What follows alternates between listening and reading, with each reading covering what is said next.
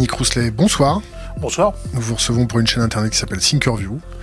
Est-ce que vous pouvez vous présenter succinctement? Alors, je suis Yannick Rousselet, je suis originaire de Cherbourg. Je vis toujours à Cherbourg, là-haut, dans le Cotentin, à 18 km de l'usine de La Hague, 15 km de Flamanville. Et donc, euh, j'ai 59 ans et je suis marié, j'ai quatre enfants. Et voilà, je suis permanent de Greenpeace France depuis mars 2002. Vous avez fait quoi avant? Alors avant, je travaillais à l'Arsenal de Cherbourg, c'est-à-dire que, comme tout bon Cherbourgeois qui se respecte, comme mes grands-pères, mes oncles, etc., euh, ben, j'ai fait ce qu'on appelait à l'époque les apprentis de la marine. C'était une école d'apprentissage. Je suis donc devenu ouvrier chaudronnier euh, d'abord, donc euh, pour fabriquer des sous-marins, sous-marins nucléaires. À Cherbourg, en fait, il y a une espèce de mono-industrie totale, c'est-à-dire qu'on travaille pour le nucléaire, on travaille pour le nucléaire militaire ou les militaires. Et naturellement, quand j'avais 14 ans, la famille ne pensait qu'à une chose, c'est que tous les enfants rentrent comme tous les autres donc à la DCN, à l'époque DC, DCAN, et donc pour construire des sous-marins. Donc j'ai d'abord été chaudronnier, et puis au bout d'un moment, j'ai trouvé que c'était un peu voilà bruyant, un peu compliqué, donc je suis retourné à l'école pour devenir technicien, et j'ai fini technicien supérieur. Donc à toujours l'école de la marine? Alors toujours en interne, hein, c'est-à-dire qu'il y avait encore euh, tout, tout ce qui était la promotion interne, comme on appelait ça, ce qui m'a permis donc de, de faire des formations supplémentaires, et donc j'ai fini ce qu'on pourrait assimiler à un bureau d'études sur l'étude de forme de, de sous-marins en, 2002. Et donc j'ai quitté là pour aller, au, je dirais, au bout de mon engagement euh, en devenant permanent pour Greenpeace. C'est quoi Greenpeace? Alors Greenpeace, c'est une association euh, qui est née en 71. À, la base, l'ADN de Greenpeace, c'est vraiment la lutte euh, contre le nucléaire militaire. Hein, C'est-à-dire que, en fait, il y avait des, des Quakers qui, qui, qui, militaient contre les essais nucléaires américains. Depuis plusieurs années déjà, ils essayaient de s'opposer à, ces essais, mais finalement personne n'en parlait. Et puis il y a des gens qui ont été, euh, voilà, qui se sont dit, mais en fait, c'est parce que personne ne le sait, et il faut que ça se sache. Et ils ont eu l'idée donc de partir avec un bateau sur lequel ils ont embarqué pour la première fois euh, un journaliste, et qui a permis de faire connaître leur campagne contre les essais nucléaires sur l'île d'Amchinka. La première euh, mission a été un échec, puisque quand ils sont arrivés, la bombe nucléaire avait déjà explosé. Mais c'était un succès politique, au sens noble du terme, extrêmement fort puisque ça a permis de créer la polémique euh, à terre avec des quantités de, soutien de milliers de personnes qui se sont mis à soutenir donc euh, le, le, le, la démarche d'empêcher les essais nucléaires. Euh, ces campagnes contre les essais nucléaires ont continué euh, donc chez Greenpeace. après, c'est resté donc permanent. Et le nom, c'est venu du premier bateau qu'ils avaient baptisé Greenpeace, donc la, la paix verte. Et donc Greenpeace est né donc en, en 70. Après Progressivement sont venues d'autres idées telles que la protection des baleines. Et après, évidemment, il y a eu euh, des discussions internes. Est-ce que la priorité, euh, c'est d'être d'abord contre le nucléaire militaire ou est-ce que c'est d'être pour la protection des baleines? Et puis finalement, il y a eu euh, une organisation qui est devenue internationale. Donc à la base, c'était Vancouver. Et puis après, il y a eu des bureaux ouverts dans d'autres endroits. Aujourd'hui, je crois qu'on a 52 bureaux dans le monde, dont des bureaux en Asie, des bureaux en Afrique, bureaux en Russie, etc. C'est financé comment Greenpeace? Alors la totalité euh, de, de, nos dons euh, sont des dons donc de, de, indépendants, de gens qui sont adhérents, hein, qui sont euh, donc des gens qui décident de donner de l'argent à l'organisation. loin de là, les, les, mythes, on va dire, qu'on a entendu très souvent. Alors généralement, quand on se bat contre le nucléaire en France, par exemple, on dit qu'on est payé pour le, par les pétroliers. Quand on est en Norvège et qu'on est sur une campagne baleine, on dit ce que vous faites sur le nucléaire, c'est formidable. Ce que vous faites sur sur les fossiles, les, les énergies fossiles, c'est formidable, mais nous emmerdez pas avec les baleines. Quand on est, euh, voilà, suivant les intérêts de chacun des pays, évidemment, on est forcément payé par des intérêts concurrents, c'est toujours ce que ce qu'on entend. Et puis, quelquefois, on était financé ou, ou, euh, manipulé par la CIA lorsqu'on faisait des choses en Russie, quand c'était aux États-Unis, c'était l'inverse. On a toujours connu ça. La réalité, c'est que donc on refuse les dons euh, qui viennent d'institutions publiques. Hein, des, pas de subvention privée ni publique. Le Pas de subvention privée ni publique. Aucune subvention qui puisse venir euh, d'entreprises. Hein. Alors à la différence d'ailleurs de d'autres organisations, c'est ce qui nous permet aujourd'hui de pouvoir avoir une vraie indépendance sur notre manière de, de lutter. C'est quoi le budget de Greenpeace? Le budget de Greenpeace France cette année, je pense que c'est de l'ordre de 20 millions. 190 000 adhérents à peu près, hein, 190 000 adhérents cette année, je pense à peu près, et à peu près donc 20 millions d'euros de, budget en France. J'ai pas en tête le budget international. Hein. Alors après, c'est proportionnel très souvent bah, à ce qui est euh, la, la, taille de l'organisation dans le pays, hein, suivant le nombre d'adhérents. Aux États-Unis, voilà, 850 000 adhérents. Euh, voilà, il y a des fois des petits pays mais qui ont beaucoup d'adhérents. La France était toujours historiquement plutôt un, petit pays de Greenpeace historiquement. Hein. Euh, pendant très très longtemps, on a vivoté, on va dire, et sous perfusion un petit peu d'aide financière qui venait de l'organisation des, autres pays. Et puis euh, notre indépendance financière, elle est vraiment arrivée qu'à la fin des années 90, euh, où là, euh, clairement, la crise des OGM, la vache folle, enfin toutes ces questions qui sont tombées sur la table plus une volonté de développement du directeur qui est arrivé à cette époque-là, euh, ont fait qu'il y a eu vraiment, tout d'un coup, euh, vraiment une, une, une, croissance qui ne s'arrête pas aujourd'hui. Hein. C'est-à-dire que malgré qu'on ait vu des organisations, euh, d'autres associations qui ont eu des difficultés à cause de certaines crises, je pense à, la crise de l'Arc par exemple, on n'a pas vu ça. Hein. Alors il y a eu une petite inflexion, mais la croissance globale, on va dire, de l'organisation, le soutien des, des, des gens continue. Combien ça gagne un permanent comme vous chez Greenpeace? Ah, Écoutez, il euh, n'y a pas de secret. Euh, moi, c'était simplement quand je suis arrivé de dire que j'avais ma, ma vie familiale, j'avais tout ça, et donc j'ai juste pris la paye que j'avais à l'époque en disant, bah, ça serait bien que j'ai la même chose. Et donc aujourd'hui, j'ai 2800 euros euh, par mois. Net. Euh, net, hein, ce qui correspond euh, à le haut de l'échelle, on va dire, entre guillemets, dans l'organisation, puisque je suis dans les vieux, entre guillemets. Hein. Je crois que mes, plus, mes collègues, ils ont tous 30, 35 ans, hein, et c'est super agréable de, de, de, bosser avec des jeunes. Ils n'ont pas aujourd'hui encore ce, ce, ce, niveau. Le salaire, de, le salaire le plus haut chez Greenpeace France, c'est Greenpeace France, c'est combien? Je sais simplement, j'ai pas en tête le chiffre exact exact hein, du directeur, mais je sais simplement qu'il euh, a été décidé de respecter le 1 à 4. Euh, donc entre, euh, on va dire, le, salaire le plus faible, celui du directeur. D'ailleurs, si on regarde ce que gagne notre directeur aujourd'hui, je sais que par rapport à d'autres organisations, c'est faible. parce que de Vous avez des noms? Non, mais disons que je, bon, on voit bien. Hein, Disons qu'aujourd'hui, c'est vrai que ça n'attire pas forcément euh, les gens à venir pour le salaire, parce que quand euh, voilà, un directeur de Greenpeace France aujourd'hui, c'est quand même pas un gros salaire. Vous mangez de la viande? Alors personnellement, historiquement, j'ai toujours mangé de la viande. Aujourd'hui, euh, j'ai pas changé mon fusil d'épaule sur le fait que j'en mange encore. J'ai diminué ma quantité de viande, ça c'est très clair. Il y a une charte de Greenpeace qui, qui est sortie il y a quelques semaines, hein, euh, qui était euh, très précise sur le sujet, c'est-à-dire que on est pour évidemment des élevages dignes de ce nom, qui soient respectables, respectueux des animaux. On est pour la diminution de la quantité de viande. Et vous savez qu'on a une campagne sur les, cantines, par exemple, hein, sur le fait de diminuer la quantité de viande. Donc diminuer la quantité de viande, moi je suis euh, quelqu'un qui de fait euh, était probablement dans les grands mangeurs de viande et j'ai euh, fortement diminué. Après, je fais des vraies différences entre la viande de consommation intensive. j'ai la chance de vivre en province, d'avoir des bons des bons copains qui soient agriculteurs. Euh, je vois euh, la manière dont euh, dont, dont, dont, se passe voilà les animaux chez eux, la manière dont c'est fait, d'où vient d'où vient d'où vient la, la, la, viande que je peux consommer. Donc je suis pour vraiment diminuer de manière importante la quantité de viande. Elle est beaucoup trop importante aujourd'hui et il faut privilégier plutôt la qualité et la traçabilité de la viande et diminuer sa quantité de viande. Bon, revenons à nos moutons. Euh, vous avez été enfant de cœur, dit votre fiche Wikipédia. alors, est-ce que c'est du pipeau ou pas? Non, alors j'ai pas été enfant de cœur. Je sais pas exactement d'où c'est sorti. Je pense que c'est la personne qui avait fait mon portrait à l'époque dans le Parisien qui avait un peu interprété les choses. Non, j'ai pas été enfant de cœur, mais clairement, euh, je suis originaire d'une famille, on va dire, d'éducation judéo-chrétienne, euh, et euh, j'ai appris à parler dans un micro dans les églises. Enfin, je veux dire, c'est aussi simple que ça. Hein. Vous votez quoi? Je? Vous votez quoi? Ah, je vote quoi? Alors ça, j'ai parlé. Euh, ce que je peux vous dire déjà, c'est que personnellement, je n'ai jamais adhéré à aucun parti politique, jamais, aucun, euh, parce que je n'ai jamais trouvé dans ma vie, pour le moment, un parti politique sur le, auquel, auprès duquel j'aurais senti un engagement. Euh, euh, sincère et suffisant. J'ai été euh, candidat, moi, à des élections municipales à Cherbourg. J'ai été élu euh, conseiller municipal en 1983. Notre affiche était le soleil non nucléaire. Et quand on nous disait c'est quoi votre programme, on disait non nucléaire. Et quand on nous disait mais euh, vous avez autre chose à dire, on dit non, non nucléaire. Et à Cherbourg, alors que comme je vous le disais, on est dans une mono-industrie nucléaire totale, à l'époque j'étais élu avec 17,5% des voix.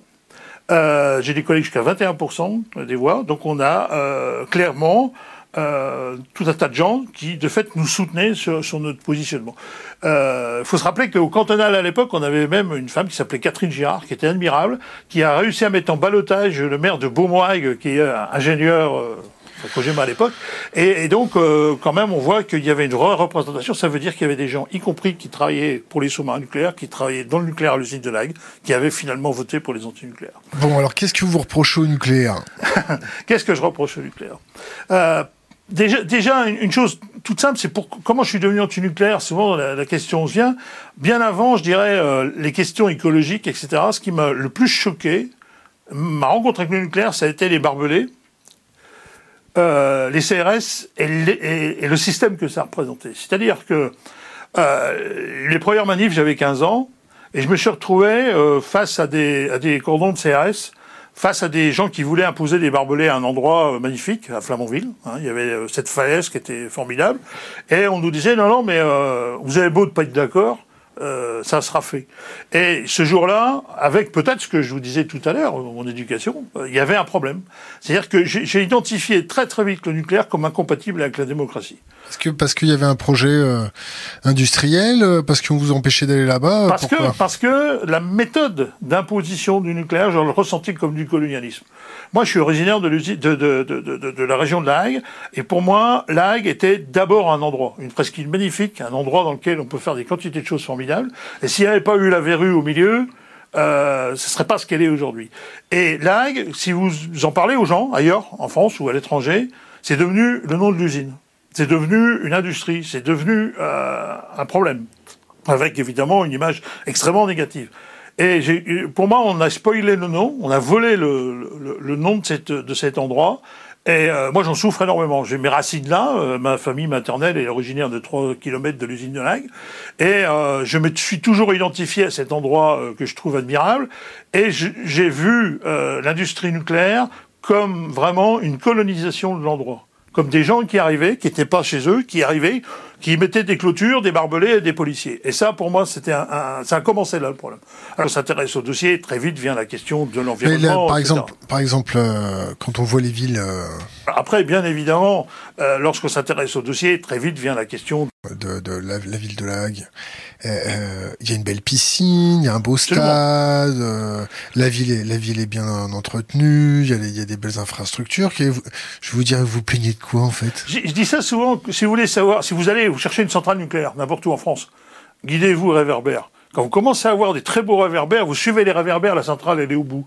C'est-à-dire que finalement, systématiquement, c'est une industrie qui a arrosé le monde. Euh, c'est du graissage de pâtes, c'est de la soumission, c'est de la soumission. On achète les consciences, on achète les consciences.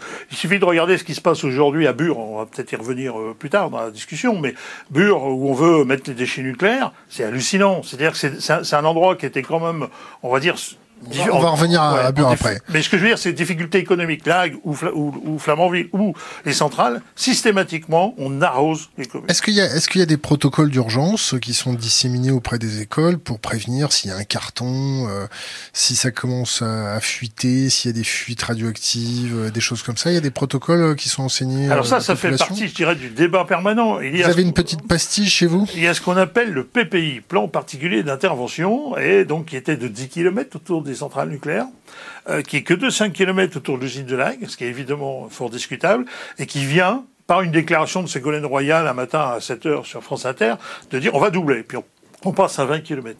La réalité, c'est qu'il suffit de regarder les, les, accidents dans leur réalité à, Tchernobyl ou, ou, à Fukushima pour voir que finalement ces cercles de 20 km, ils n'ont pas grand sens parce que bien évidemment, euh, la radioactivité ne va pas se répartir selon euh, ce cercle, mais bien au-delà.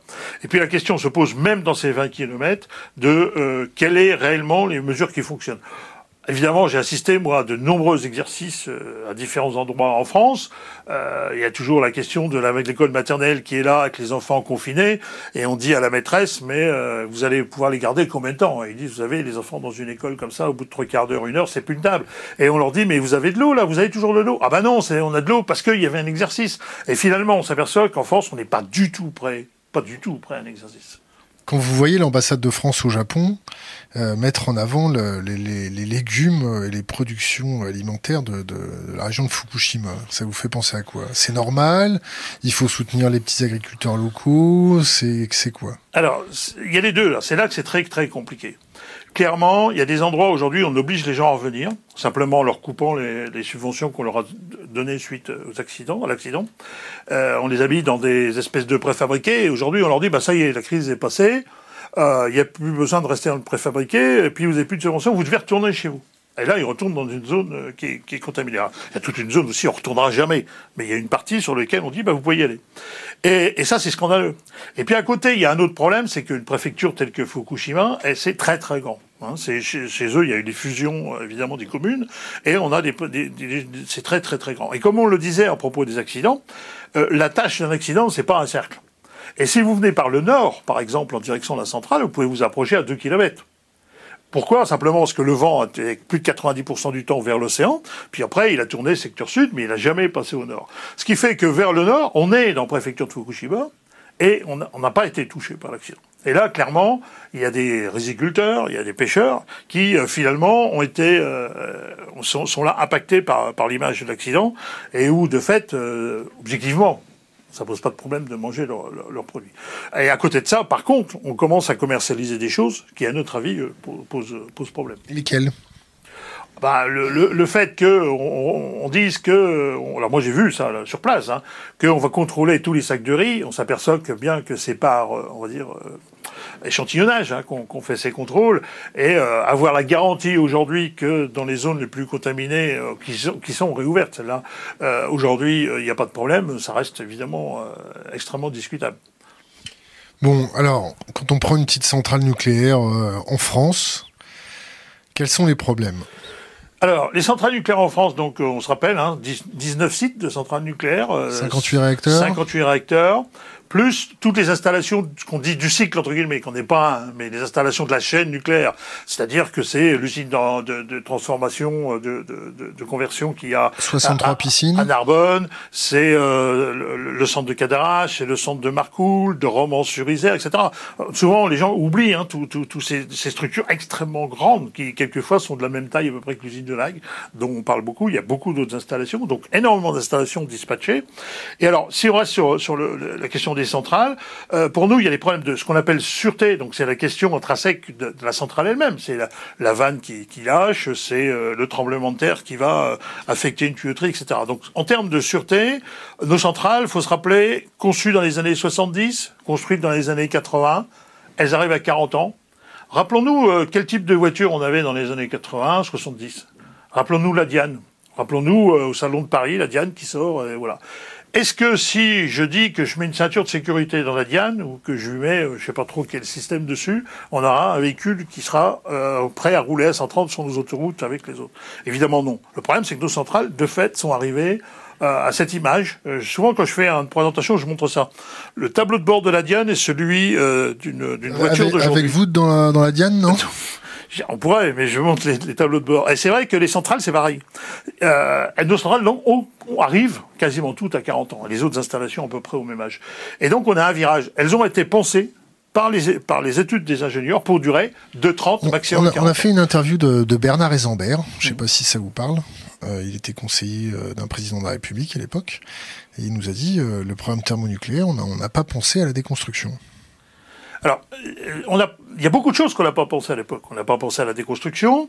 On n'a pas pensé non plus à ce que la géostratégie et l'équilibre du, du, monde soit celui d'aujourd'hui. Et donc, par exemple, les actes de terrorisme, on pourra peut-être y revenir plus en détail, mais personne n'y a pensé. C'est-à-dire que nos centrales n'ont jamais été pensées en imaginant qu'il fallait qu'elles résistent à un certain nombre d'agressions qui aujourd'hui se révèle euh, un fait euh, et qui n'a plus rien à voir avec les probabilités. Hein, c'est déterministe. Il y a des gens assez fous pour aller précipiter des avions euh, sur le World Trade Center, et donc à partir de là, il y a des gens qui sont qui peuvent avoir des intentions telles que celles-là. Or, fait, elles n'ont jamais été pensées pour ça. Le, le fait d'en parler et de, de, le médiatiser à travers Greenpeace, est-ce que c'est pas donner des armes à nos ennemis? Alors tout d'abord, on voit qu'il n'y a pas besoin de nous pour qu'ils y pensent. On voit que euh, quand, vous, quand vous faites des interviews avec, euh, vous repérez les ponts avec les trajets, des matières. Quand vous euh, faites une prise d'une centrale avec des feux d'artifice pour montrer qu'on peut aller taper une piscine ou que vous montrez qu'on peut taper une piscine à 100 mètres avec un lance-roquette anti-char. c'est pas donner des, des armes à nos ennemis? On est le thermomètre et la sonnette d'alarme. Et c'est pas en faisant taire la sonnette et en faisant casser le thermomètre qu'on va faire baisser la fièvre. C'est-à-dire que de toute façon, le problème, il est là. La vulnérabilité, il est là. Alors évidemment, on pourrait éviter d'en parler. Nous, notre but, c'est d'en parler parce qu'il y a des mesures à prendre. Et à partir de là, on continuera systématiquement à montrer où ça fait mal. Rappelons-nous les années 80. On jetait à l'époque des déchets nucléaires en mer. Qu'est-ce qu'on a fait? On a juste été montrer les déchets. Et puis on a dit, regardez, ça va pas du tout. Et dix ans après, il a fallu plus de dix ans de campagne, de montrer des images, mais aussi d'être sur le tapis vert, comme on sait faire, c'est-à-dire aller dans les institutions pour obtenir l'interdiction de jeter des déchets nucléaires en mer. Aujourd'hui, personne n'imaginerait plus faire ça. Mais il a fallu passer par ces moments où on met le doigt où ça fait mal pour que la question soit posée. Finalement, on a quand même obtenu la commission parlementaire qui a été mise en place, euh, avec Barbara Pompili euh, donc comme, comme rapporteuse, qui a fait quand même des heures d'audition, euh, qui ont mis tous les problèmes sur la table. Après, la question, ça va être de savoir ce que ça va devenir, est-ce que le gouvernement va en faire quelque chose, etc. Et si c'est pas euh, du, des gens qui vont juste, euh, voilà, dire les choses. Ah, alors, après, derrière, vous pouvez compter sur nous pour euh, faire, pour tout faire pour que ce rapport soit suivi des faits. Simplement, euh, donc, comme je disais, c'est pas en cassant le thermomètre qu'on aura la solution. Quel est l'intérêt de dire qu'il y a des matières radioactives qui sont transportées dans le RER e parisien?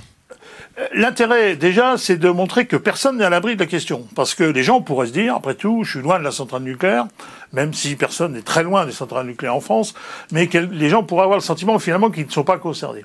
Or, ces cuves de nitrate d'uranyle qui partent de la Hague pour aller à, à Pierre-Latte, de fait, on les a vus sur le réseau RER, c'est une réalité. Bon, euh, de fait, les camions de plutonium, hein, une chance sur quatre, hein, il y a quatre parcours, c'est la francilienne, donc qui passe à Vélizy, sur la francilienne, etc. Bon, dans ces camions, euh, 250 quand il y en a qu'un, à 300 quand il y en a deux, et presque toutes les semaines il y en a deux, euh, passe là. Nagasaki, c'est 8 kilos de plutonium. 8 kilos. Là, il y en a 150 par camion, tous les lundis matins. Et donc, nous, on se fait un devoir de dire, il y a un problème qui est là, et il doit être traité. Si, euh, si de fait, par exemple, le secret fonctionnait, mais alors nous, on ne devrait pas les voir non plus. Le fait est que malgré euh, tout ce qui est dit par l'État, aujourd'hui, la sécurité n'est pas assurée. La radioactivité, ça se mesure en quoi? Alors la radioactivité, ça se mesure en becquerel, parce que ça, c'est ce qui fait qu'on peut euh, mesurer le nombre de déflagrations. Hein. Alors ça, c'est, on aime bien parler nous en becquerel, parce que au moins, c'est ce qui va se mesurer comme je peux mesurer euh, en litres un réservoir d'essence ou en kilos. La, la, demi-vie du plutonium, c'est quoi? Alors, ça dépend lequel.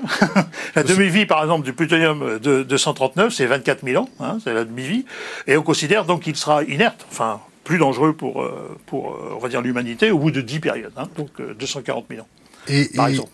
Donc, euh, le, je voulais juste finir sur l'histoire des unités. Donc, le becquerel, c'est donc euh, donc l'unité qui va pouvoir mesurer euh, la source de radioactivité. Et ça, c'est indiscutable. Alors après, là où il y a plus de difficultés, c'est quand on parle de sieverts ou millisieverts, qui est l'impact de ces becquerels sur, sur, sur, sur les choses. En gros, si vous êtes avec un, un pommier, euh, le nombre de pommes qui vont tomber, ça, c'est les becquerels.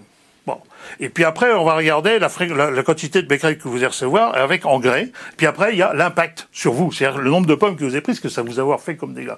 Or là, on rentre dans un débat politique, puisque derrière, il y a des facteurs K, qui sont des facteurs d'impact, décrétés par des scientifiques, qui continuent d'avoir un débat permanent, et aujourd'hui, ce débat n'est jamais tranché.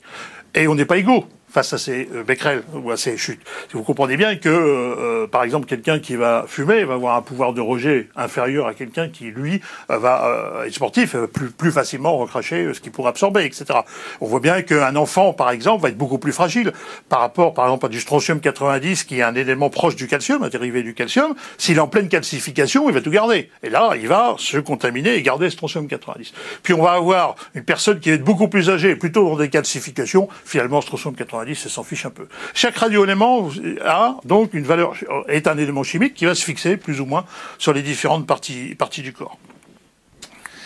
Quand on voit à Fukushima les, les mesures de radioactivité qui ne sont pas à hauteur d'enfant, c'est normal, c'est pas normal, c'est une standardisation de la mesure, c'est quoi?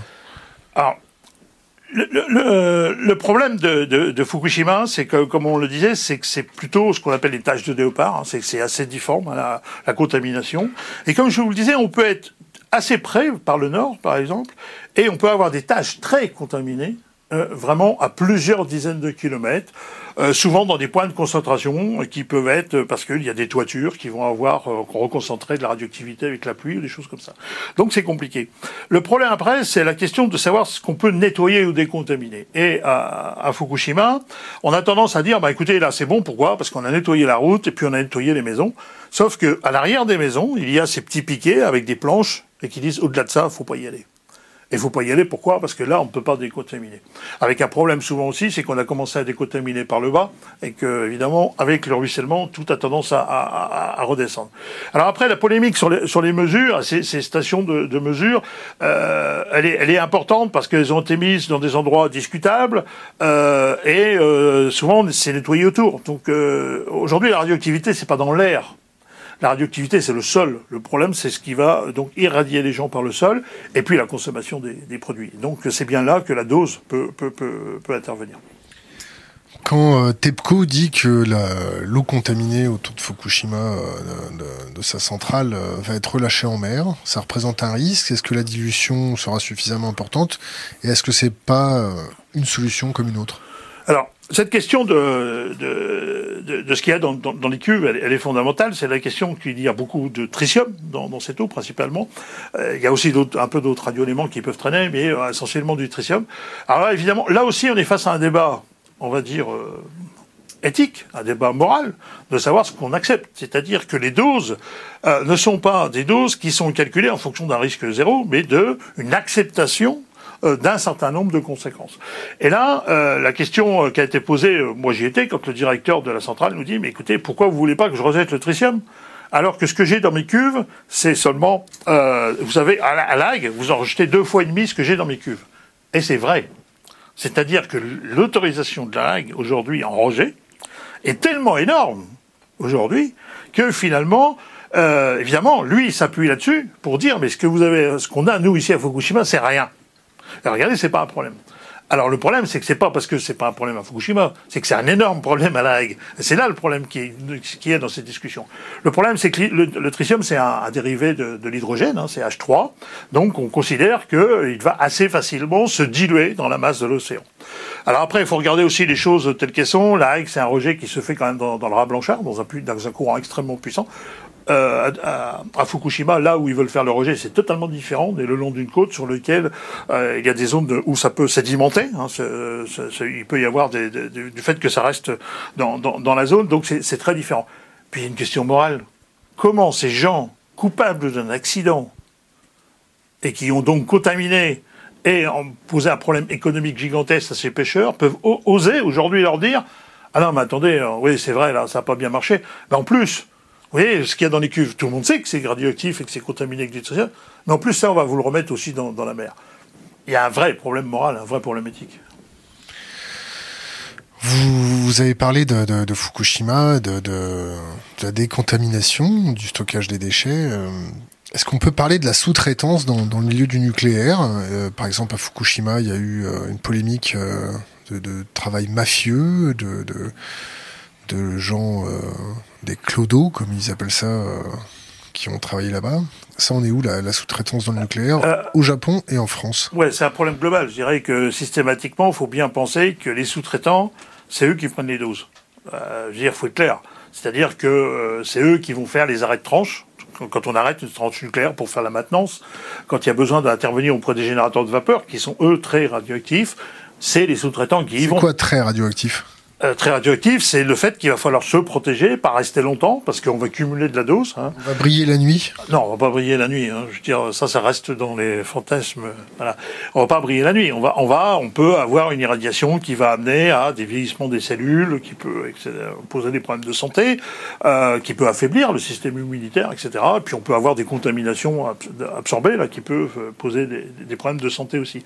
Non, la sous-traitance, c'est un vrai gros problème, c'est-à-dire qu'il y a des habitudes qui ont été faites de, par EDF euh, de sous-traiter. Je crois qu'on est à peu près à 80% des tâches d'entretien du parc nucléaire qui est aujourd'hui fait par, par la sous-traitance. Alors au début, c'était des tâches, on va dire, un peu particulières euh, qui étaient dédiées. Maintenant, on trouve aussi chez, Orano, par exemple, des, plans entiers, hein, des, des, unités qui ont été sous-traitées.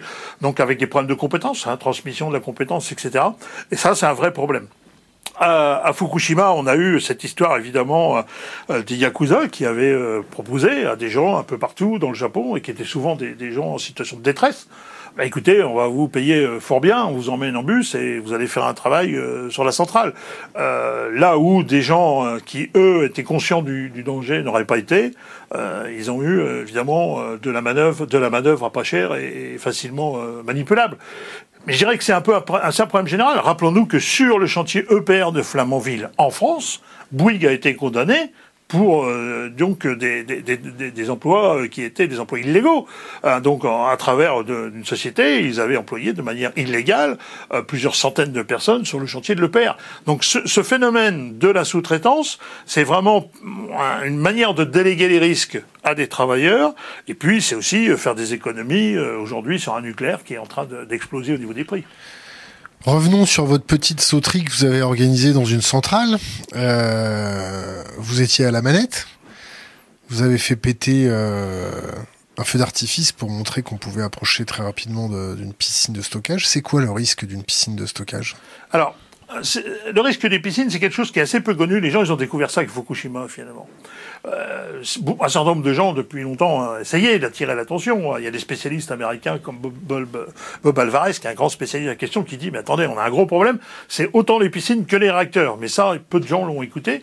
Et puis, euh, cette question de la piscine de, Fukushima, dans laquelle il a fallu remettre de l'eau, parce que sinon on pouvait avoir un feu nucléaire les gens ont compris que là, on pouvait avoir un, problème de ce côté-là. Alors, ces piscines, le problème, c'est que, comme je vous le disais, elles ont été pensées au moment des centrales nucléaires, euh, avant qu'on imagine des, des possibilités d'une agression euh, extérieure de malveillance. Donc finalement, elles sont construites avec euh, du, du, béton classique et comme on aurait construit n'importe quelle installation sans protection particulière. Et ces piscines, elles peuvent contenir jusqu'à trois fois le volume en radioactivité du cœur lui-même. C'est-à-dire que suivant les phases de, de travail, on a le volume d'un cœur à peu près qui est en désactivation, en refroidissement avant d'être transporté vers la Hague. On a des combustibles qui sont en attente soit d'être chargés, soit qui sont stockés là, plus le volume du cœur qui a été pris et qui a été mis à côté le temps qu'on travaille dans, le réacteur. Ce qui fait que par moment, on a ce qu'on appelle un terme source, une quantité de radioactivité qui peut être jusqu'à trois fois ce qu'il y avait dans le réacteur. Et là, on n'a pas d'enceinte de confinement. On n'a aucune protection. Ce qui fait que s'il y avait un trou dans la piscine, on aurait ce qu'on appelle un dénoyage, une perte de, de l'eau. Et à ce moment-là, évidemment, les combustibles arriveraient à être hors de l'eau. Là, on aurait donc euh, évidemment échauffement, on aurait un feu des, des, des, des, combustibles, fonte des combustibles, et la situation la pire, c'est d'ailleurs même si on est à la moitié de l'eau, parce que là, on a une situation en plus où l'eau, elle, va se décomposer avec euh, donc le phénomène avec le, comment le zirconium, qui va donc fabriquer entre guillemets de l'hydrogène, c'est-à-dire que ça va brûler l'oxygène et on va avoir de l'hydrogène. Cet hydrogène au-dessus de 4%, c'est explosif. Et là, évidemment, on donne pas cher euh, de la structure de, des piscines qui ne sont pas faites du tout pour résister. Ce qui fait que, en termes de conséquences, avec piscines d'entreposage, on pourrait avoir des conséquences finalement nettement supérieures à ce qu'on aurait avec le réacteur lui-même. On pourrait avoir quelque chose qui serait nettement supérieur à ce qu'on a connu à, Fukushima. Ou à Tchernobyl. Ou à Tchernobyl. Donc là, si ça pète avec de l'hydrogène, pour résumer trivialement, hein, mhm. Donc ça dégueule partout, il y a des morceaux qui volent partout, des morceaux très radioactifs. Si ça fond, il n'y a aucune euh, euh, structure pour récupérer la galette de corium. Rien. Rien. C'est un genre, c'est la piscine municipale avec des bâtons. C'est pour ça que cet accident, aujourd'hui, est considéré comme impossible. Mais vous êtes un grand malade de montrer ça à la télé. La réalité, comme je vous disais, c'est, vous pouvez toujours dire, je veux pas voir. On peut être tous dans le déni. La réalité, c'est que c'est la situation de nos piscines en France et en Europe, et aux États-Unis, et que donc à partir de là, on peut toujours faire mine de ne pas savoir. La réalité, c'est que demain, ça peut se produire. Alors, la seule chose qui est prévue aujourd'hui, c'est en termes de sûreté. C'est-à-dire que ce qui est prévu par l'autorité de sûreté nucléaire, c'est de dire euh, si j'ai rupture de tubulure par cisaillement, parce qu'il y a un séisme, par exemple. Euh, donc j'ai un certain niveau de fuite. Je peux avoir un siphonnage par les systèmes de refroidissement de la piscine. Donc on va calculer avec ce taux de fuite. Et aujourd'hui, on demande quoi à EDF On leur demande à EDF de pouvoir compenser la perte d'eau. Alors, il y a ce qu'on appelle des bâches en nucléaire, c'est des, cuves en fait, hein, qui sont au-dessus, des fois d'ailleurs posées sur le fameux toit qui n'est pas protégé. Et donc, on a ces cuves avec l'eau qui est censée revenir dans la piscine. Alors évidemment, s'il y avait chute d'avion, en plus, euh, il n'y a plus de l'eau dans, les bâches, mais bon, en admettant, euh, ces bâches donc doivent remplir la piscine. Mais là, on est bien dans un cas d'accident de sûreté, hein, donc une petite fuite. Mais si vous avez un trou de 3 mètres carrés au milieu de la piscine, le problème il est réglé un, aucun homme ne pourra plus approcher. C'est-à-dire que la radioactivité est telle qu'aucune intervention technique n'est possible. Bon, et en solution passive pour empêcher euh, un ennemi euh, potentiel euh, d'aller fracturer le- la paroi de la piscine, il y a quoi? Il y a des gendarmes, il y a des batteries euh, Alors- solaires, il y, a, il y a des chiens, il y a des oies, il y ça, a des caméras de surveillance, passif, ça, il y a des barres électriques. Ça, c'est la protection active. La Ah, ça, protection- c'est actif, ça. Actif. La protection passive, c'est euh, l'épaisseur des murs. C'est de la protection euh, qui fait que, en dehors de toute intervention humaine, justement, par l'installation elle-même, si un avion tombe, si quelqu'un tire avec une roquette, il se passe rien ou peu de choses. Ça, c'est la protection passive. Les gendarmes, c'est au contraire les grilles, etc. Ça, c'est la protection active. Euh, Vous, allez, vous les avez bien baisés quand même. hein. Ah. euh, ce qu'on a fait depuis des années, c'est démontrer euh, le fait que ça fonctionne pas aujourd'hui tel que c'est. Bah, Parce que Euh, on- faut on se a- rappeler quand même que les PSPG en 2007, ils sont mis en place à cause de Greenpeace. Non, on a vu que- vos images, on a vu vos images. Vous êtes rentré là-dedans comme dans du beurre. Ah bah oui, oui, on rentre facilement dans les. Je veux dire, euh, demain matin, on peut y retourner. Hein. Non, non, non, non. Non, non, mais ce que je veux dire, c'est que c'est extrêmement facile. Et, et ça, c'est un gros problème. Alors, depuis, il y a un certain nombre d'études qui sont en cours. Alors, comme je le disais, les, les pelotons spéciaux qui ont été mis en place pour les centrales Je nucléaires. vous, je vous coupe Oui. deux secondes. Pendant, la, pendant cette petite sauterie organisée euh, là-bas, vous étiez habillé en jaune, il y avait des panneaux Greenpeace, donc les, les gendarmes, ils vous ont mis en joue, ils ont fait quelque chose? Disons que déjà, la règle générale, systématiquement, c'est qu'ils arrivent trop tard. C'est-à-dire qu'au moment où ils pourraient être en mesure de contrebalancer une action intérieure, ça serait trop tard, ça serait fini. Le mec avait quand même eu le temps, euh, s'il avait voulu dégainer, il aurait pu Alors, il pouvait dégainer, mais même. hein. il pouvait dégainer, mais le truc était allumé. Donc euh, le, le feu, il partait quand même. Bon. Donc il était trop tard. Donc euh, et puis alors, vous savez, il y a cette réponse toujours qui a été de dire oui, mais nos gendarmes auraient une attitude différente s'il s'agissait de terroristes, ce qui est totalement exact. Sauf que si c'était des terroristes, ils auraient aussi une attitude totalement différente de ce que nous on a. Et je donne pas cher des deux gendarmes face aux huit collègues qui étaient à l'intérieur, ou je Si donne les pas cher si c'était des euh, terroristes, ou je donne pas cher à, à Creas des quatre gendarmes face à 22 euh, militants qui étaient rentrés dans la centrale. Si ces gens-là avaient été armés, bien Ils sont, ils évidemment. sont combien, euh, les gendarmes? Alors, les gendarmes, quand vous entendez le chiffre de, de, de, de Dev, ça fait super bien, il dit plus de 1000 gendarmes. C'est vrai. Sauf que si vous considérez qu'ils font le, euh, donc les 5-8, plus vous rajoutez euh, le pourcentage habituel de malades ou de gens en congé, vous apercevez que dans la réalité, ils sont 5 ou 6 par centrale. Pas plus. Et ça, c'est ça, c'est ce qui serait optimal. Et en réalité, quand on y va, nous, on s'aperçoit que au mieux, ils étaient quatre à Creas et ils étaient deux euh, à, à. Euh, ça, c'est pas nous. Il suffit de reprendre les, les rapports de gendarmerie. Hein, ça, c'est puisqu'il y a eu justice et tribunal, il suffit de la regarder. C'est parfaitement clair. Et en général, il y a cinq, six gardiens euh, privés, on va dire, hein, de, qui sont là, de, de gardiennage, qui sont là, mais qui n'interviennent pas. Donc, on est vraiment extrêmement faible. D'ailleurs, euh, la, la députée euh, Perrine Goulet, qui voulait absolument nous tirer dessus si jamais on rentrait dans les centrales, et qui a fini par dire non, non, mais je voulais pas dire qu'il fallait les tuer, mais tirer dans les jambes, ce qui était quand même assez comique. Euh, elle a députée, réclamé, hein. dans le cadre de la commission, qu'il faut qu'il y ait au moins euh, donc huit personnes des PSPG par réacteur. Alors là, à voir, parce que évidemment, le coût pour EDF euh, va être autre chose. Non, la réalité, c'est qu'il y, a- plein de mesures à étudier, centrale par centrale. Si, on prend l'exemple de la centrale de Borceleux en, Hollande, eux, ils ont fait un tumulus tout autour. hein, ils ont mis un- une butte de terre. Évidemment, ça ferme pas, ça empêche pas tout. Hein, ça empêchera pas un avion, etc. Mais ça ferme déjà le tir direct. Et à chaque fois qu'on peut fermer une porte, il faut fermer la porte en termes de sécurité. Aujourd'hui, c'est pas du tout le cas en France. Il y a des systèmes extrêmement disparates suivant les centrales. Il y en a qui sont un peu mieux protégés que d'autres. Il y en a qui ont des caméras, il y en a d'autres qui n'en ont pas, enfin, etc. Vous avez chiffré tout ça? Ce que, ça ce que ça coûterait à l'État français de sécuriser toutes ces centrales, toutes ces piscines Ça coûterait extrêmement cher. C'est quoi extrêmement cher? Euh, si vous voulez, nous, la, la seule, le seul chiffre qu'on peut vous donner, c'est qu'on a regardé le prix, ce qu'il faudrait pour bunkériser les piscines. Et là, on avait sorti une première étude sur laquelle on annonçait 500 millions, à peu près. Entre Par 500 piscine Par piscine. Donc entre so- 500 millions et 1 63, milliard. 63 piscines Oui. Et là-dessus, Jacques Repussard, hein, ex-directeur de, de l'IRSN, qui vient de partir en retraite, il nous disait à nous, écoutez, votre chiffre n'est pas déconnant. C'est le mot qu'il utilisait à l'époque. Depuis, on a affiné, en faisant travailler des gens, des ingénieurs qui travaillent vraiment sur le génie civil, etc. Ils sont arrivés, eux, entre 750 et 1 milliard d'eux. Voilà. Euh, c'est ce qu'il faudrait pour arriver à vraiment bunkériser ces piscines. Donc, On, parle gros chiffres, euh, vous connaissez peut-être pas le, ce que je vais vous demander. Combien ça coûte de démonter une centrale? Alors, j'ai pas de chiffres, simplement parce que euh, aujourd'hui personne ne sait. C'est-à-dire que pourquoi ça vous fait marrer euh, Parce que c'est un débat, parce que c'est un débat permanent euh, dans lequel EDF vous dira ça coûte pas cher, on va y arriver, euh, c'est facile. Et puis euh, il y a d'autres endroits dans lesquels. Ce qui est sûr, c'est que la France est celle qui provisionne le moins pour le démantèlement de ses centrales nucléaires. On a des facteurs de 1 à 7, suivant, le, suivant les pays. Euh, les seuls exemples, on va dire, de démantèlement achevé, c'est aux États-Unis. Hein, il y a quelques centrales qui, qui sont, on appelle, retour à l'herbe, hein, c'est-à-dire qu'il n'y a plus que des clôtures, du combustible stocké dans des bunkers et puis rien d'autre, euh, mais qui étaient des centrales qui étaient nettement moins puissantes et nettement euh, plus, euh, donc, euh, on va dire, accessibles et plus faciles à démanteler. Et souvent, il y avait un seul réacteur. Nous, on a la difficulté, évidemment, des réacteurs qui sont les uns à côté des autres sur, même, sur un même site. Donc, clairement, euh, ce qui est sûr, c'est que là, c'est pas nous qui le disons, la Cour des comptes l'a dit et répété euh, il y a une sous-évaluation des coûts aujourd'hui en France. La seule chose qu'on peut dire, c'est qu'en ayant comparé avec les autres pays, euh, voilà, on est à trois fois moins que l'Allemagne, par exemple.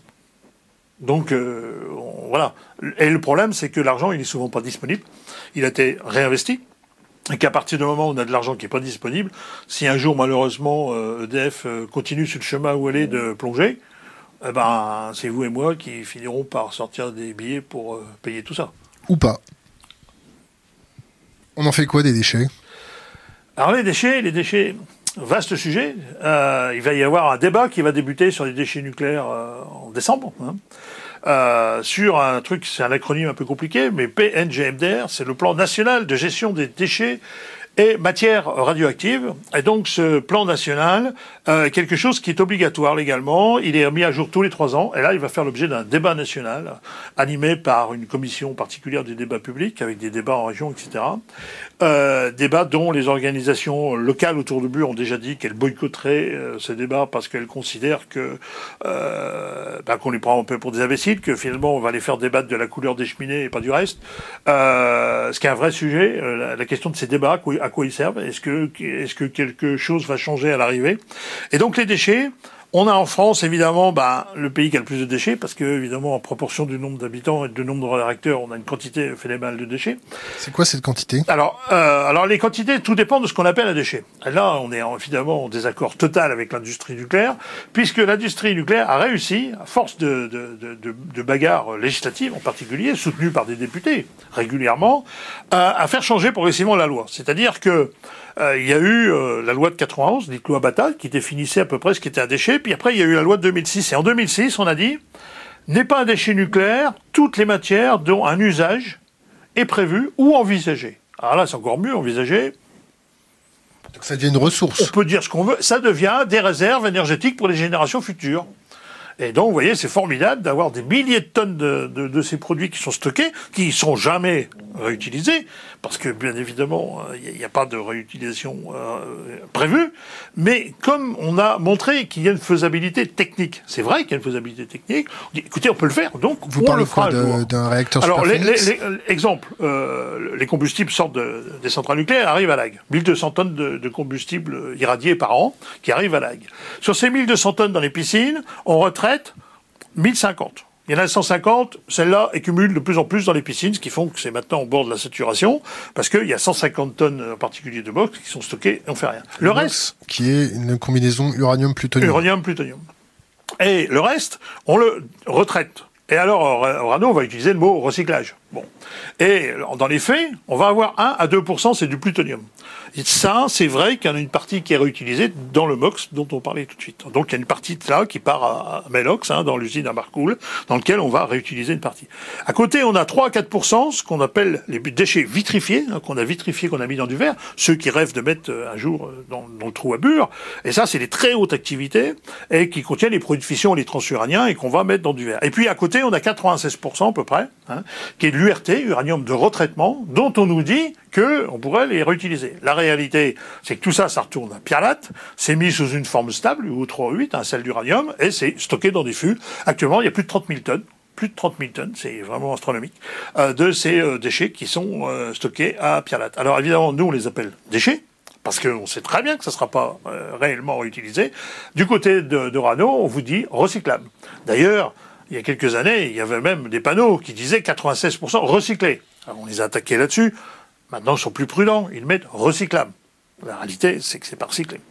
Donc en fait, on a ces milliers de tonnes de déchets qui sont là, et puis les opérations de retraitement génèrent des, déchets supplémentaires. C'est-à-dire que les solvants qui vont être utilisés, euh, les outils, etc., etc., tout cela va créer des déchets supplémentaires. Donc les solvants, c'est-à-dire qu'on les passe tous à l'acide euh Le principe général, hein, c'est d'abord on coupe ça en les assemblages 4 mètres 20 de long à peu près, on coupe ça en petits, en petits morceaux de 2 cm hein, ou 5, 5 cm. Ça tombe dans un panier, dans le panier ça descend dans l'acide nitrique chaud, ça dissout, et après par des procédés physico-chimiques dont on va pas peut-être pas rentrer dans tout le détail, mais on va séparer les trois éléments principaux. Par purification, on va avoir du plutonium d'un côté, hein, qui est une forme d'oxyde, PuO2. On va avoir les déchets, euh, donc on va envoyer vers la vitrification, et puis on va avoir l'uranium de retraitement, qui est sous une forme liquide, mélangée avec cet acide nitrique, qui, elle, va repartir à Pirlate. Là, on va retirer l'acide pour stocker l'uranium de retraitement. Et on en fait quoi de l'acide? Alors l'acide, il y a une partie qui est recyclée, qui remonte quand même, une partie seulement, parce que bien évidemment, une acide contact avec une base et perd évidemment de son efficacité, donc il faut remettre de l'acide neuf euh, régulièrement. Ah, il y a une question internet qui dit à part Greenpeace, qui est-ce qui a attaqué les centrales? Qui est rentré dans les centrales. Qui a attaqué des centrales. attaqué, on n'a pas vraiment attaqué les centrales. On a vu des, des, drones survoler toutes les installations. Alors, ah oui, oui, oui. Alors ça, si, c'est référence à cette question des drones, c'est un vrai problème. C'est-à-dire qu'en 2014, hein, euh, on découvre que euh, sur un des sites internet d'EDF, sur une centrale. C'était encore une de tes idées, Yannick, ça, euh, non, non, non, non, non, absolument pas. Regarde-moi dans les yeux quand tu dis ça. Je peux regarder dans les yeux, c'est absolument pas nous. Donc, on découvre que il y a un survol à Caténum. Et puis, on, on s'aperçoit qu'il y en a un autre à Graville. Et puis, on fait la synthèse. Et finalement, il y avait eu déjà euh, une très grande euh, série de survols, dont certains à Saclay aussi, hein, en région parisienne. Euh, et, le problème, c'est que c'était pas nous. Donc là, immédiatement, on a décidé de communiquer. je peux vous assurer que l'après-midi même, j'envoyais un mail à l'ASN, au HFTS, hein, aux fonctionnaires de défense et de sécurité, et à l'IRSN pour leur dire attention, faites, faites gaffe, c'est pas nous. Parce qu'évidemment, la facilité, c'est de penser que c'est Greenpeace, c'est de pas chercher les, responsables. Et là, on pouvait avoir un gros problème. Donc, on l'a dit et on le répète, ce n'était pas nous. C'était des vols de jour, des vols de nuit C'est-à-dire que quand nous, on fait un survol, ça arrivait. Hein, on l'a fait à, à Lag euh, en 2011, on l'a fait euh, à Bugey, on le dit. Nous, on a toujours revendiqué ce qu'on fait. On est ouvert, voilà, et on dit publiquement ce qu'on fait. On n'a jamais caché quelque chose qu'on faisait. Et, puis, on en sera incapable de faire voler autant de drones en même temps. Enfin, je veux dire que nous, on en fait un, deux, d'accord, mais qu'on fasse l'exemple du 14 novembre euh, qui s'est produit euh, en 2014, où on a euh, en même temps toute cette, série de survols, évidemment, il y, il y a un problème grave. C'est-à-dire qu'il y a des gens qui sont en capacité de se coordonner, de faire à la même heure des survols. Des survols aussi, dans certains cas, qui ont nécessité des engins autre chose que ce qu'on achète chez le marchand de maquettes d'à côté. Du genre Du genre euh, être capable de survoler à, deux drones euh, Flamanville, euh, poursuivi par des hélicoptères, deux hélicoptères gazelle de l'armée, capable d'en avoir un qui traverse toute la baie de Souville, Vauville pour arriver au-dessus de l'usine de Lag, repartir et que les hélicoptères les perdent. Quelle hein distance euh, bah, une de kilomètres, quoi. Hein. Et, les hélicoptères les perdent. Donc, ça veut dire qu'on a des, machines qui ont une bonne autonomie, des machines qui ont des capacités importantes, puisque souvent, plus, elles ont des éclairages, euh, qui cherchent pas à être discrètes, au contraire, qui veulent se montrer. L'exemple de Pierre Latte, euh, où euh, il y a un projet qui éclaire le, sol. Bien évidemment, si on veut faire quelque chose de discret, type euh, espionnage, on se montre pas comme ça. Euh, des conditions atmosphériques, par exemple à Cresse-Malville, qui était ce jour-là, vent de 70 km heure, il pleuvait et elle survole quand même. Alors ça, vous faites pas ça avec un drone classique. Hein. Il faut un truc qui est déjà bien performant.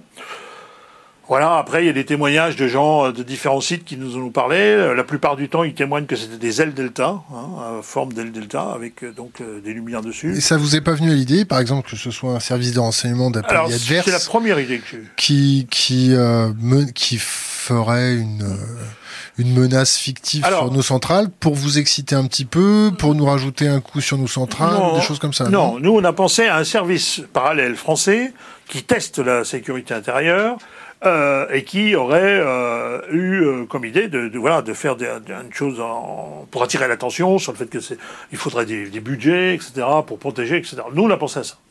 Sauf que quand j'ai entendu le ministre de l'Intérieur Bernard Cazeneuve dire j'ai ordonné de les abattre etc et que la plaisanterie a continué, Là, euh, cette éventualité, on l'a, évacuée parce que euh, je pense qu'à un moment donné, quand même, ils n'auraient pas joué avec l'image de, de DF à ce moment-là, etc. Donc là, on est arrivé à la conclusion que c'était pas ça. Euh, et objectivement, aujourd'hui, on n'a pas de, on n'a pas d'idée. Après, euh, il y a eu des quantités de pression euh, faites sur des États par moment, par d'autres États, voilà.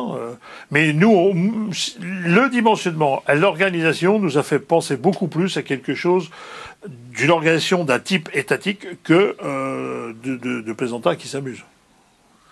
Donc le risque? D'un petit drone comme Alors, ça le risque d'un petit drone en tant que tel, si c'est un petit drone, il est très faible, parce que le drone lui-même n'avait pas, à cette époque-là en tout cas, euh, ce qu'on a on eu des témoignages n'est pas forcément des emports euh, extrêmement performants. Maintenant, aujourd'hui, tout le monde sait qu'il y a des drones capables d'emmener plusieurs dizaines de kilos, hein, plusieurs dizaines. C'est utilisé dans l'agriculture hein, pour la dispersion de, de produits phytosanitaires. C'est utilisé dans, dans, le cinéma avec des grosses caméras maintenant. Hein. Donc, on a des drones capables d'emmener 40 kilos. Et si vous avez 40 kilos de TNT, évidemment, euh, sur la piscine d'une centrale, ça pose un, un, gros problème. Après, ça peut être aussi l'organisation de plusieurs drones. Hein. On a vu que au Puy du Fou, on a fait des balais avec des drones hein, qui sont euh, qui se dirigent les uns par rapport aux autres. Hein. donc on peut imaginer euh, ces, ces, drones euh, organisés. Hein. donc si un n'est pas capable de faire le trou, on en met plusieurs et à la fin on arrive à faire un trou. Donc je pense que c'est pas un scénario de science-fiction, ça? Je, je, crois qu'aujourd'hui, le problème qu'on a, c'est que la technologie évolue beaucoup plus vite que les mesures, de, les contre-mesures.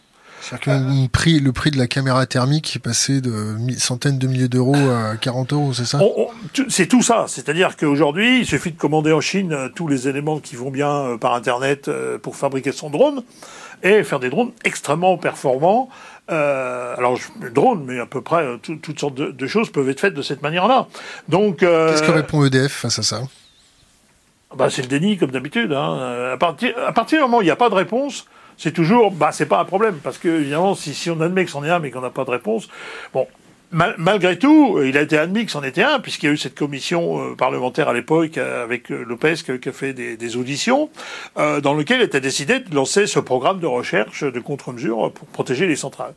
Il y a eu ce sommet à Eurosatori sur donc qui s'est fait avec comment la présentation de contre-mesures. Alors ces drones qui jettent un filet sur les autres, enfin etc. Enfin toutes ces, ces contre-mesures qui finalement sont inefficaces. La seule mesure vraiment efficace, c'est le, les systèmes laser euh, chinois là, qui, qui, marchent sur un périmètre euh, très limité et où il faudrait en mettre tellement autour des centrales qu'on arrive là aussi à des sommes euh, astronomiques. Alors je dis pas qu'ils n'arriveront pas à trouver les contre-mesures pour le moment. en tout cas, tirer dessus, bon, avec une balle. bon, comment, comment, comment, comment ça va votre fichesse? Fichier S. bon, écoutez, je pense que comme beaucoup euh, euh, on doit y être dans l'organisation.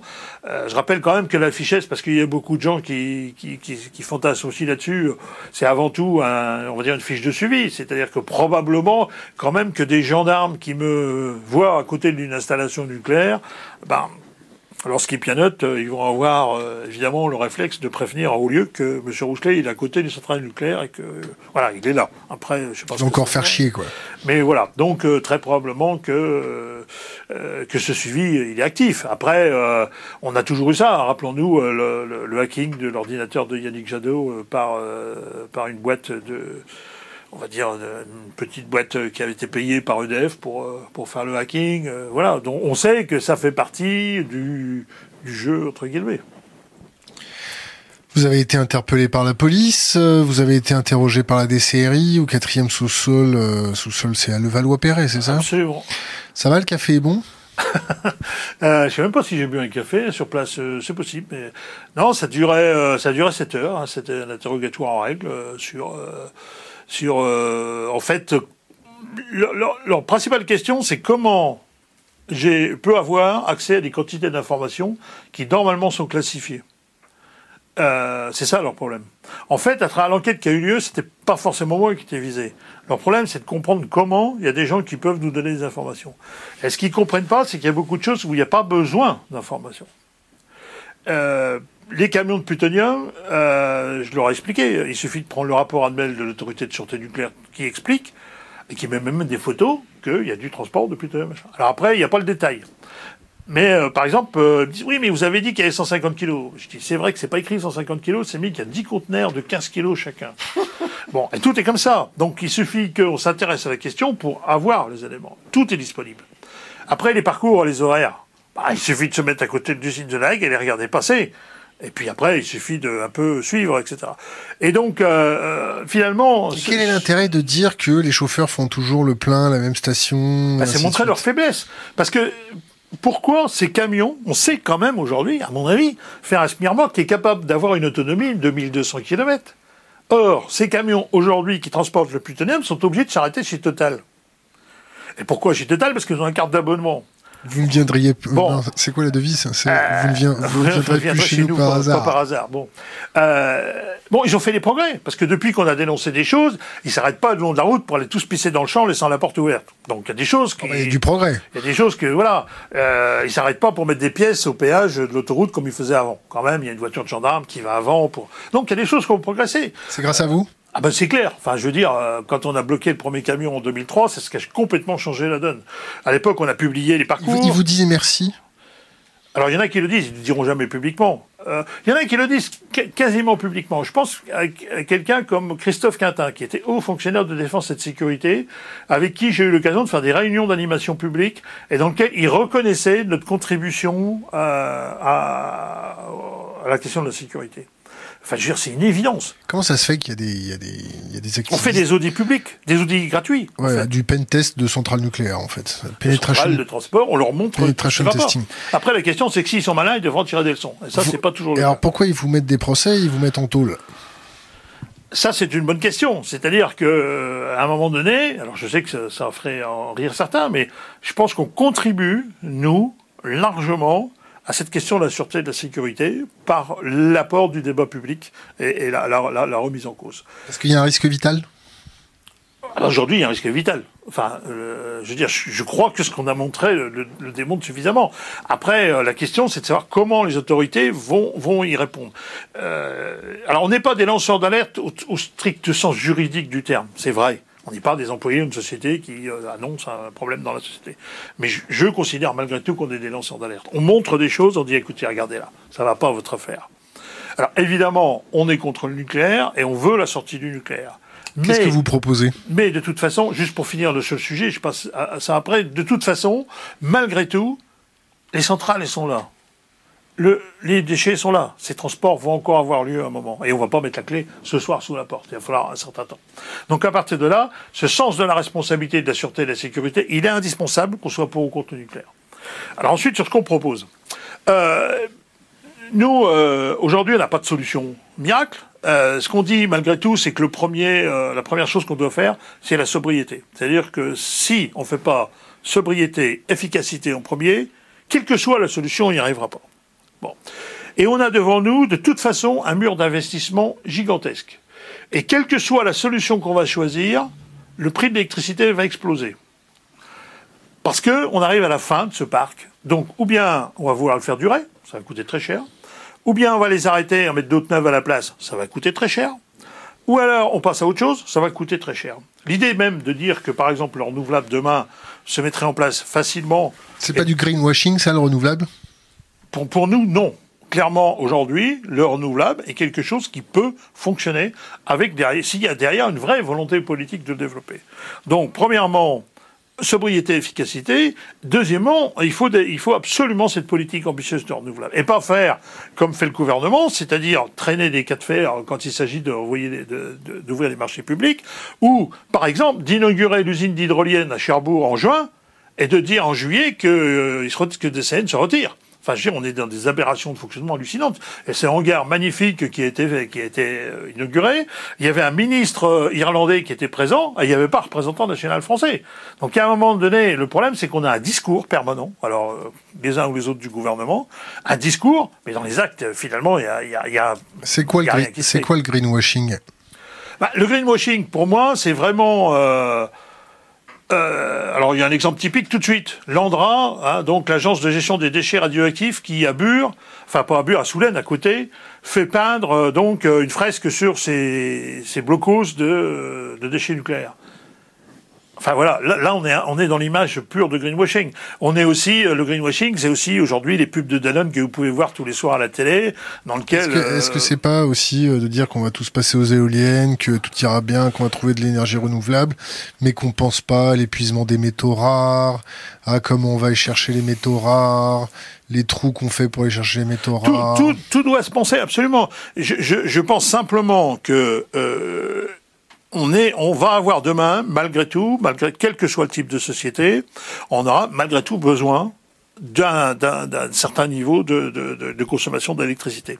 Non pas, comme le dit EDF, que ça va augmenter avec la croissance de la population, etc. Ça, c'est faux, et tout le monde est d'accord pour dire que le scénario, c'est stabilité, ou peut-être même décroissance, des changements euh, d'usage, c'est-à-dire que même si la voiture électrique se développe, à côté, il y a des efficacités énergétiques qui, qui, qui, qui, qui aujourd'hui se mettent en place avec l'isolation thermique, etc., qui font que de toute façon, il n'y aura pas d'augmentation d'électricité demain. donc cette vision de grande augmentation, elle n'est pas vraie. On va, on va, on va stagner.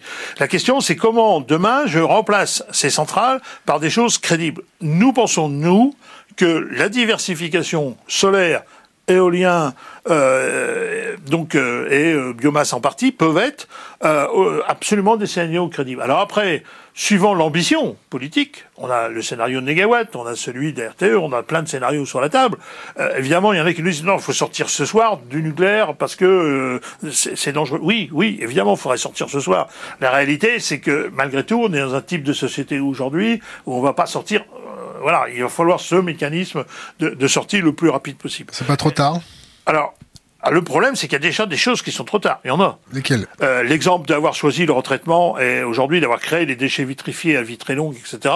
Ça, c'est une aberration euh, évidente. Hein. On aurait dû déjà le faire. Après, l'ensemble des critères euh, que, que, que, tu développais tout à l'heure, quand on parle de cette question des métaux lourds, recyclage des, des, des produits qu'on va qu'on va utiliser dans les lampes, etc., etc.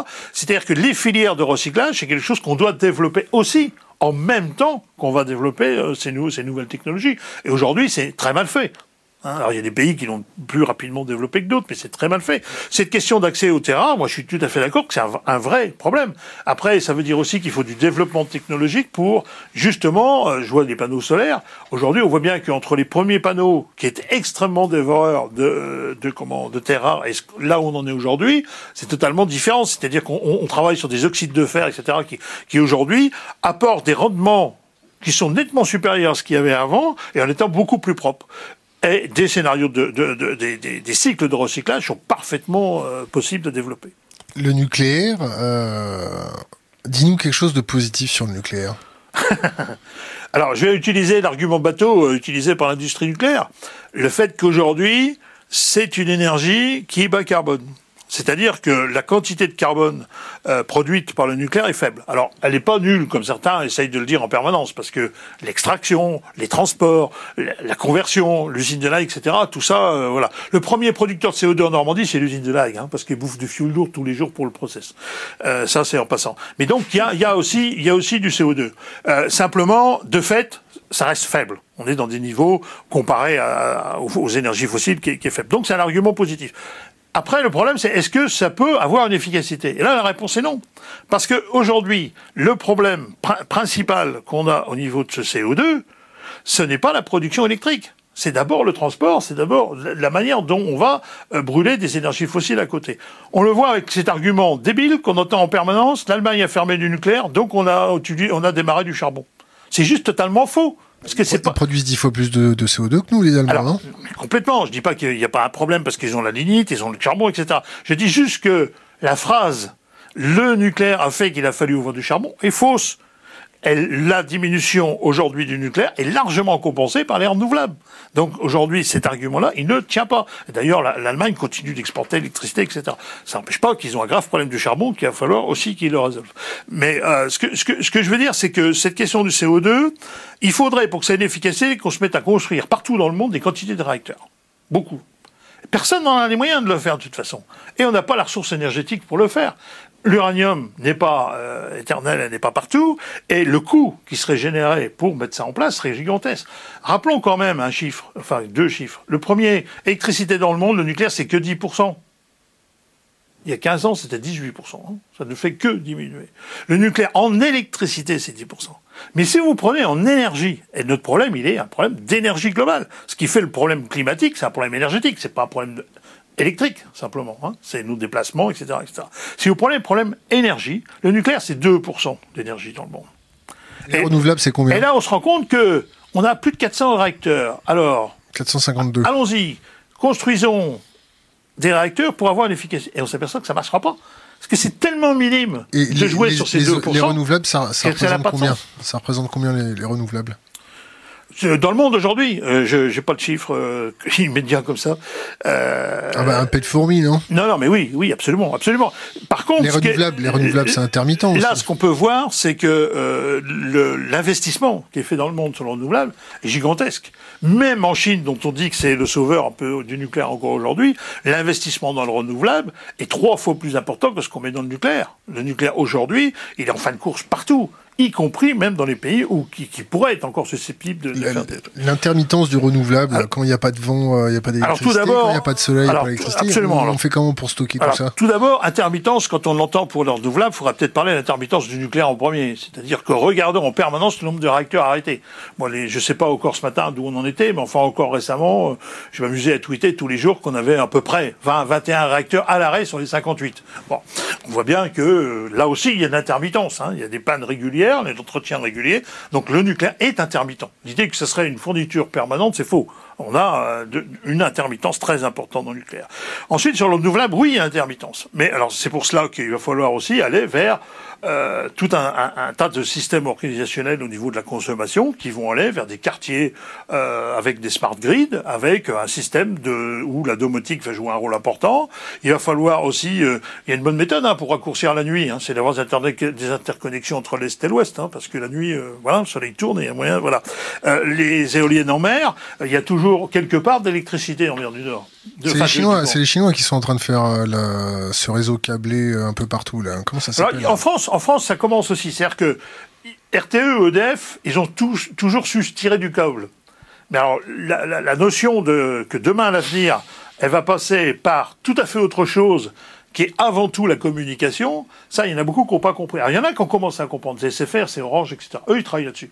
On aura un avenir moyen, soit une deuxième box, soit qu'une autre box intégrera ça, mais on aura euh, de, de- de la gestion euh, de nos consommations d'électricité par l'intermédiaire de, de- systèmes de, réseaux intelligents. Ça, ça, ça paraît une, une évidence qu'aujourd'hui, on a un problème de ce côté-là. Cette fameuse pointe, c'est-à-dire qu'on dimensionne tout notre parc aujourd'hui de production d'électricité en fonction de 7 heures le matin ou 7 heures le soir et en fonction du moment où on a toute la clim ou tout le, tout le, tout le chauffage. Il y a un vrai problème.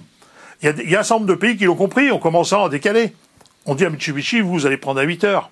On dit à Toshiba, vous allez prendre à 9 heures. Puis euh, on s'aperçoit que les gens, ils démarrent pas à la même heure, euh, que les derniers métros, c'est pas tous à la même heure. Et ben on commence à se dire, ben, finalement, on est en train d'écraser le système. Et au lieu d'avoir un, un réseau qui est fait, et une production qui est faite pour la pointe à ce moment-là, on écrase la pointe, et on s'aperçoit que la nécessité de production, elle va devenir nettement moindre. Bon, euh, il nous reste plus beaucoup de temps. Euh, une dictature verte, on fait quoi? On met un Kaiser euh, à notre tête qui nous impose des restrictions, euh, puisqu'on n'est pas capable d'avoir une conscience, euh, une prise de conscience euh, Eh ben, moi, de la je crois pas. population? On Je fait crois quoi? qu'au contraire, la conscience, elle marche. Elle marche? Elle, Elle fonctionne? Alors, elle marche, elle prend du temps, mais sans l'adhésion des gens, ça ne peut pas Et fonctionner. on fait comment? Moi, je me rappelle très très bien. en- Est-ce que tu es prêt à faire une grève de la faim pour montrer qu'il faut prendre le- je les choses sûr en main? que la grève de la faim soit la plus efficace, j'en sais rien. Euh, C'est une, méthode de lutte comme une autre. Mais euh, moi, ce que je me rappelle, c'est 1983, j'arrive à être conseiller municipal. Et à ce moment-là, on voulait mettre en place le tri-recyclage. Puis tout le monde nous a pris pour des abrutis en disant Mais de quoi vous me parlez? Bon. C'est pas du bullshit leur cyclage là? Eh ben, euh, il mériterait d'être encore mieux. Mais la réalité, c'est qu'aujourd'hui, le tri a malgré tout une certaine efficacité. Et il y a des grandes villes américaines aujourd'hui qui ont des taux de, recyclage extrêmement importants. Et alors qu'ils sont dans des villes de très grande consommation. Chicago a, une avance considérable en pourcentage de recyclage. Donc en 83, tout le monde me dit, qu'est-ce que c'est, machin. Et puis, et puis on l'a mis en place. Mais ça marchera jamais. Ben, ça a marché. C'est-à-dire qu'à un moment donné, on voit bien que malgré tout, moi, j'ai énormément confiance dans les hommes, entre guillemets, avec euh, nos, nos, nos enfants. Enfin, je veux dire, aujourd'hui, l'approche que nos enfants ont de ces problèmes-là dans les écoles, la prise de conscience, est radicalement différente de la mienne. euh, à l'époque et de nos générations d'avant. Je veux dire, aujourd'hui, personne va aller faire sa vidange de bagnole dans leur ruisseau. Dire, euh, voilà, alors il peut toujours y avoir un, ou deux abrutis qui n'ont pas compris, mais globalement, la société est parfaitement capable de... On a arrêté de balancer des bouts rouges euh, en Méditerranée, on a arrêté de balancer des... de choses à faire. On a arrêté de balancer des armes chimiques sous la mer, on a arrêté tout ça, non? Eh ben, Il y a beaucoup de choses quand même... Oui, oui, euh, je veux dire, il, reste des quantités de choses à, évidemment en permanence améliorer, il y a des choses qui se dégradent en permanence, mais peut-être que je suis d'un naturel peut-être trop optimiste, mais je suis intimement persuadé que la prise de conscience est quelque chose qui avance. On a arrêté de jeter des déchets radioactifs en mer. Pour ou contre la euh, violence Le Pour ou contre la violence ah, Totalement opposé à la violence, c'est clair. Euh, c'est un sujet très souvent de discussion avec beaucoup de gens. Euh, ça nous a mis des fois dans des situations même un peu compliquées, parce qu'expliquer à des gens que nous, on pense que la violence... Euh, je sais pas, je pense à Notre-Dame-des-Landes, des fois, ça a été des vraies discussions de, fond hein, sur ce sujet. Euh, moi, je suis profondément non-violent, je suis intimement convaincu que la violence ne donne qu'un alibi à nos adversaires pour euh, permettre la répression. On le voit aujourd'hui à Bure. C'est-à-dire que finalement, des gens qui historiquement étaient euh, respectés et dans une lutte euh, extrêmement forte euh, ont été arrêtés chez eux, n'ont plus le droit de parler à leurs copains, simplement parce qu'il y en a d'autres qui ont été servis d'alibi aux autorités judiciaires pour arrêter tout le monde. Donc on est absolument non violent et nous condamnons toute forme de violence. Par contre, bien évidemment, des deux côtés, c'est-à-dire qu'on condamne toute forme de manifestation qui dérive, mais on condamne aussi évidemment euh, la violence d'État, euh, et qui d'ailleurs peut être très violente sans coût. Je veux dire, euh, le respect, par exemple, d'un débat public, c'est une très grande violence lorsqu'on demande aux gens leur avis et qu'à l'arrivée, on fait l'inverse. Priver la France d'une de, ses industries, un de ses piliers, est-ce que c'est pas violent euh, pour, pour les autres euh S'il n'y avait pas de proposition, oui, ça le serait. L'idée, c'est bien de dire qu'on a une transition. J'aime pas forcément le mot parce qu'il est tellement galvaudé, mais la réalité, c'est ça. C'est-à-dire qu'il y a des endroits où on n'a tellement pas prévu les choses que ça a été catastrophique. Rappelons-nous la fin de la sidérurgie, les mines de charbon, etc. Du jour au lendemain, on ferme tout, on a un désert économique et social, et on a une situation catastrophique. Avec le nucléaire, croyez-moi, ça va arriver. C'est sûr. Sauf que comme tout le monde fait comme si ça n'allait pas arriver, eh ben, on va être dans une situation catastrophique dans certains endroits. Et ça, c'est un gros problème. Dans combien de temps? Là, je pense sincèrement qu'un grand nombre de réacteurs aujourd'hui âgés de 40 ans n'iront pas bien loin. Admettons qu'ils continuent encore quelques années. C'est quoi quelques années? Pour moi, de toute façon, le nucléaire en tant que tel, il est mort. Il est déjà mort. À partir du moment où les courbes de production des autres formes d'énergie et celles du nucléaire se sont croisées, c'est l'économie qui va décider. On voit bien que les, centrales qui ferment aux États-Unis aujourd'hui, c'est pour des raisons économiques et ferment avant l'heure. Alors évidemment, là-bas, c'est un peu plus complexe a le gaz de schiste, etc. Mais si on prend la Californie, par exemple, ça n'offre qu'à fermer. C'est pas pour du gaz de schiste hein, là-bas. C'est parce que le solaire a complètement explosé et que c'est ça qui fonctionne. Donc, ce qui tue aujourd'hui le nucléaire, c'est évidemment, malheureusement, quelquefois le charbon ou le gaz de schiste. Mais ce qui tue le nucléaire aujourd'hui, c'est le développement du renouvelable. Je veux dire. Et puis le fait que l'industrie nucléaire elle-même n'a pas été capable de se remettre en cause, de se renouveler. Aujourd'hui, on nous pond les mêmes arguments, les mêmes technologies, les mêmes choses que dans les années 70. Ça n'a pas bougé d'une seconde. Ce qu'on nous propose, ce nouvel opère, mais c'est juste une pâle copie de ce qu'on nous a fait euh, dans les années 80. Il n'y a, a, aucune avec, avec Super Phoenix? Ah bah Super Phoenix, c'était encore un exemple parfait de, la folie. Mais aujourd'hui, le CEA continue de vous parler de la quatrième génération.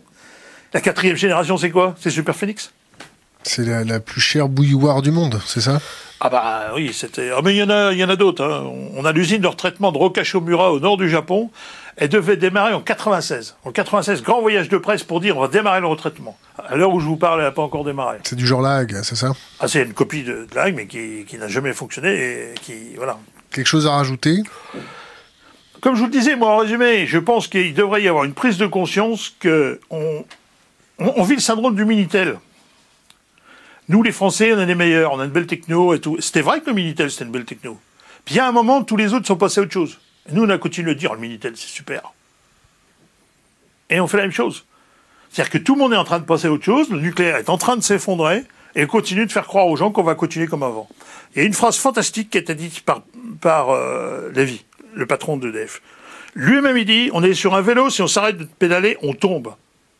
C'est extrêmement révélateur. Ça coûte plus cher de démanteler, c'est ça on est dans la pente, là. En général, ça finit mal. Hein. Mais nous, on va être le chien qui traverse la route.